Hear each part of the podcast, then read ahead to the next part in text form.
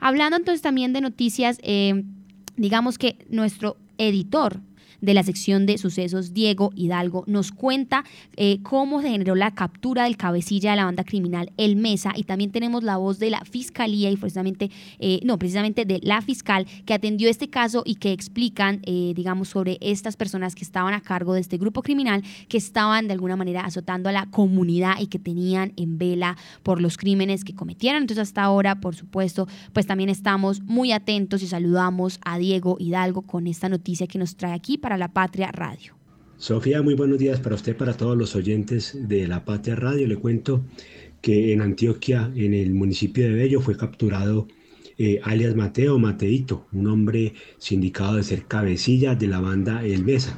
Recordemos que El Mesa es una banda que opera desde ese, ese municipio del departamento de Antioquia, pero que paulatinamente se ha ido incrustando en el departamento de Caldas, especialmente en el norte eh, municipios como Pácora y como Aguadas han sufrido el flagelo de esta banda que se, dedica a la venta de estupefacientes, a los homicidios y otro tipo de delitos. Ha, estado entrando a estas poblaciones y ha generado una alerta ante las autoridades de Caldas porque se han presentado varios homicidios en, los últimos dos años que han sido atribuidos a este grupo delincuencial.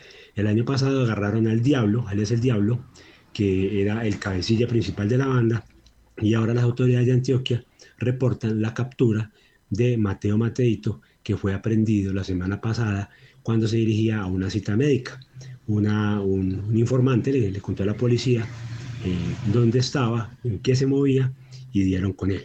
La patria, eh, como tiene incidencia esta situación en el departamento de Caldas, eh, estuvo en parte de las audiencias y escuchemos un poco lo que eh, argumentó la Fiscalía sobre esta persona. Desde inicios del año 2018 hasta la fecha de su captura, es decir, el 19 de enero del año 2024, usted, señor Luis Eduardo Tres Palacios Arboleda, conocido al interior de la investigación con el alias de Mateo o Mateito, es eh, acuerdo orientado a realizar, promover y fortalecer una empresa criminal con vocación de permanencia y durabilidad en el tiempo. Dicho grupo de personas se denomina GDO El Mesa, al cual quienes con su actuar criminal mantenían a la comunidad en un ambiente de pánico, terror, miedo, zozobra y desestabilizaban las principales instituciones del Estado. Así es, escuchábamos entonces esta actualización que nos traía Diego Hidalgo, nuestro editor de noticias judiciales, y también saludamos entonces a nuestro periodista de esta misma sección, Oscar Giraldo, quien nos trae las actualizaciones de otros temas también de sucesos y judiciales aquí en La Patria Radio. Sofía, buenos días. Pues le cuento que la policía de Caldas capturó a ocho personas señaladas de la denominada extorsión carcelaria. Funcionarios del Gaula acudieron a municipios de Cundinamarca, de Boyacá, de Magdalena y a la cárcel de La Dorada para capturar a estas personas. Estos se hacían pasar por comandantes de la guerrilla y paramilitares para ofrecerles dinero. Por lo menos 250 millones de pesos les alcanzaron a quitar a sus víctimas. Se trata de nueve personas de municipios caldenses quienes resultaron afectadas por este tema.